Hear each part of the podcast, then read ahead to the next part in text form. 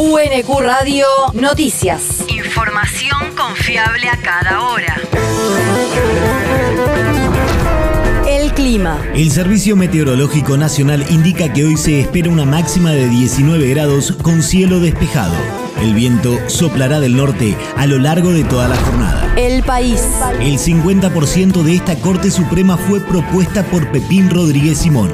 La vicepresidenta Cristina Fernández de Kirchner recordó ayer que el operador judicial macrista prófugo de la justicia argentina fue quien propuso el nombramiento de la mitad de los miembros de la Corte Suprema de Justicia al destacar ese dato rescatado por el periodista Víctor Hugo Morales. La vicepresidenta replicó un video donde aparece el expresidente Mauricio Macri entrevistado por Eduardo Feynman en el canal La Nación Más, en el que el periodista pregunta quién fue el responsable de la barbaridad jurídica de nombrar a dos miembros de la Corte por decreto y el expresidente nombró al prófugo que se encuentra en Uruguay. La región. Provincia presentó créditos propios para la refacción de viviendas. El gobernador Axel Kisilov presentó el programa Buenos Aires Crea, que otorgará créditos a tasa cero de interés para la reforma, refacción y ampliación de viviendas en todo el territorio bonaerense. Esto que estamos haciendo hoy es un anuncio histórico porque le cambia la cara le cambia la profundidad, le cambia la llegada, le cambia la capacidad al Instituto de la Vivienda y por tanto al gobierno de la provincia de Buenos Aires para abordar el problema habitacional en todas sus dimensiones y en todas sus necesidades. Desde la gobernación anunciaron que este año se invertirán 20 mil millones de pesos para otorgar hasta 50 mil créditos y se dará preferencia a las obras de arreglos de pisos, paredes, techos, construcción de baños y cocinas, ampliación de habitaciones, adaptación para personas con discapacidad y uso más eficiente de la energía. El territorio. Nuevos equipos odontológicos para el dispensario municipal Ramón Carrillo. El secretario de Salud quilmeño Jonathan Confino y el director de Salud Bucal del Ministerio de Salud bonaerense Alejandro Dávila recorrieron este martes la Guardia de Odontología para poner en funcionamiento los dos nuevos sillones odontológicos y equipos de rayos entregados por nación y provincia.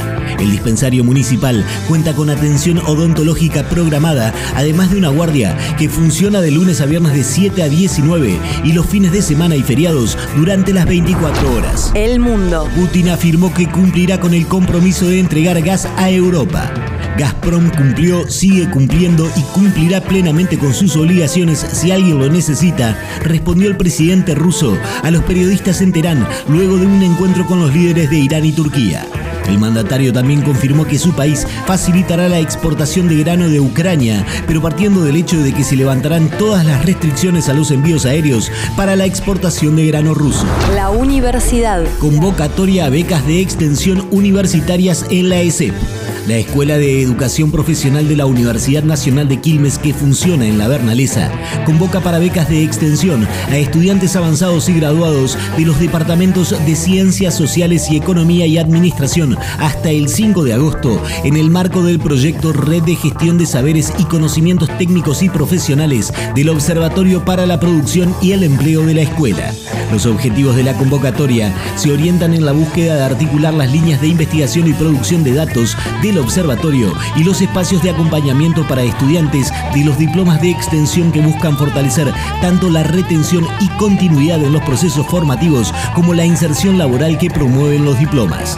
Para más información, ingresar en el portal web de la universidad en www.unq.edu.ar. El deporte. Piden la captura nacional e internacional de de.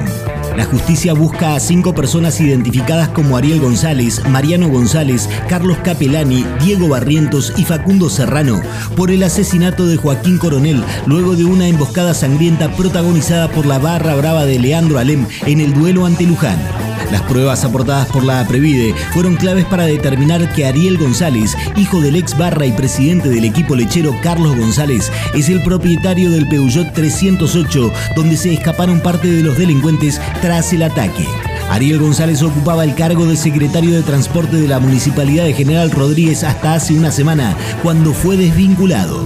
UNQ Radio te mantiene informado. Información confiable a cada hora. UNQ Radio, la radio pública.